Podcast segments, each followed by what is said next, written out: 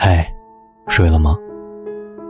我想问你，怎样的生活状态会让你体会到生活当中的美好？和家人在一起，还是事业上获得了成功？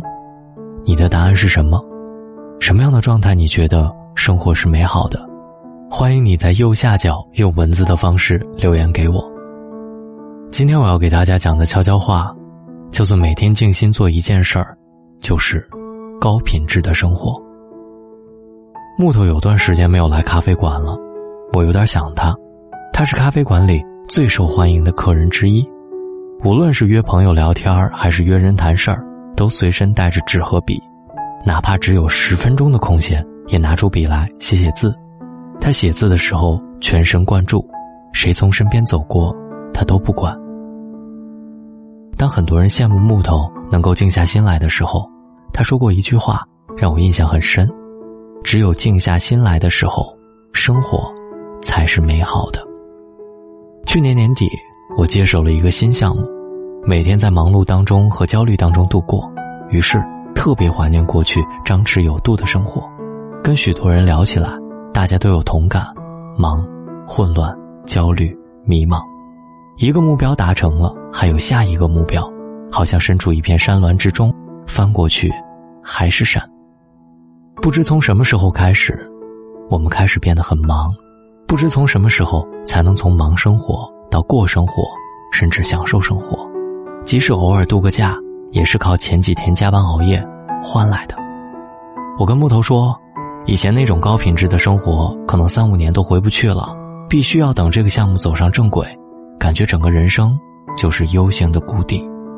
他问我，以前的生活你最享受它什么？我说闲散，有自己的时间。木头当时没说什么，晚上给我发了一条微信，说他想了一下，觉得我说的闲散有自己的时间，就是静下心来慢慢做一件事儿。其实现在，也可以。当时我正下了地铁，在路边等出租车，闪念之间，我决定一个人慢慢走回家。平日里经常光顾的水果店还没有打烊，腊梅正在开花。夜晚格外清香，我用眼睛看，用耳朵听，用鼻子闻，专注于我感觉到的一切，努力的什么都不想。这一天与平日似乎没有什么两样，我却觉得不像以前那么累。第二天，更忙。做晚饭的时候，我心里突然有一个声音说：“静下心来做一次饭。”我静心切一段黄瓜，安心的切一些肉丝。不想晚饭之后还有多少事情要做，静心做一顿饭是享受，急急忙忙做一顿饭是任务。虽然多用了一些时间，但是晚饭之后心情大好，工作效率也真的提高了。什么是忙？不是你做了多少事儿，而是你一直在不停做事的状态里，一件事儿赶着一件事儿，做上一件事情的时候想着下一件事儿，这样的感觉当然就是身处群山之中。不知道哪里才是路。同一件事儿，用什么心态去做，决定了它的本质。经常听到有人对闲散的人说：“你的生活品质真高，日子过得闲散，原本应该品质不错。难的是，如果生活很忙，如何坚持过一种幸福指数较高的生活？从每天静心做一件事儿开始，静心是某一个领域的放空。”是另一个领域的收纳，放空那些让你焦虑的事情，收纳使你平静、让你开心的事儿。跟一位朋友分享这段心路，她特别有同感。她是我眼中的非常完美的职业女性，刚生了第二个孩子，家庭事业一把抓，戏称自己忙的根本没时间变老。每天晚上，她坚持在家人休息之后画半个小时的画，一个小小的油画，大约花了一个多月的时间完成。不急不躁，慢慢调色、端详，有时光准备工作就花去了一半时间。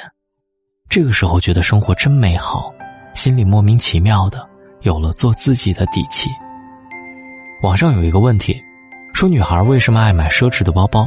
因为有了包包，首先你会好好洗漱，否则觉得配不上这么好的包；出门的时候你会认真搭配自己的衣服，否则又配不上这么好的包。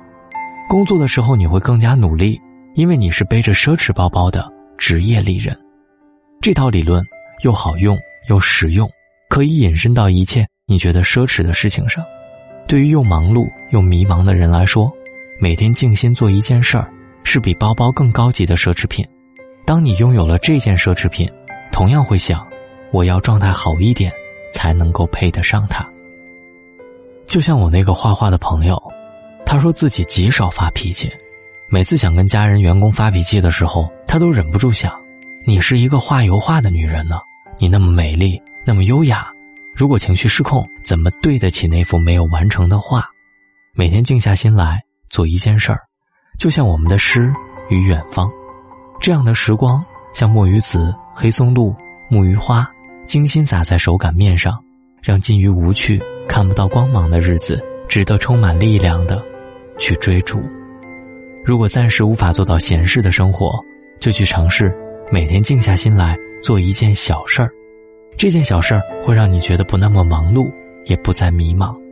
生活终究是可控的，终究有一些时刻可以完完全全按照自己的意愿去完成，就仿佛时间可以浪费，仿佛从来不被打扰。明天起来。静下心来，做一件小事儿。好了，以上就是今天大龙的睡前悄悄话，希望你喜欢。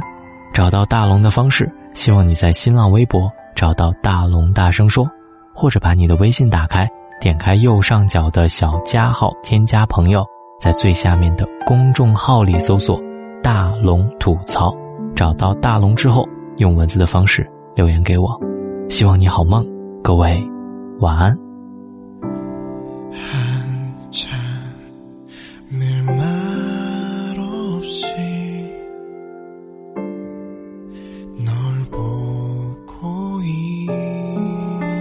있어서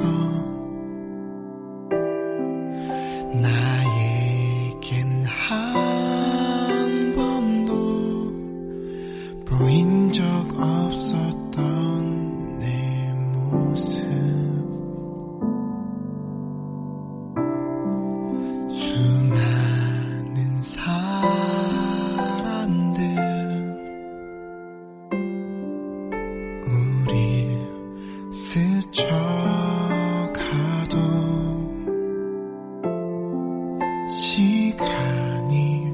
멈춰 버린 듯 멎어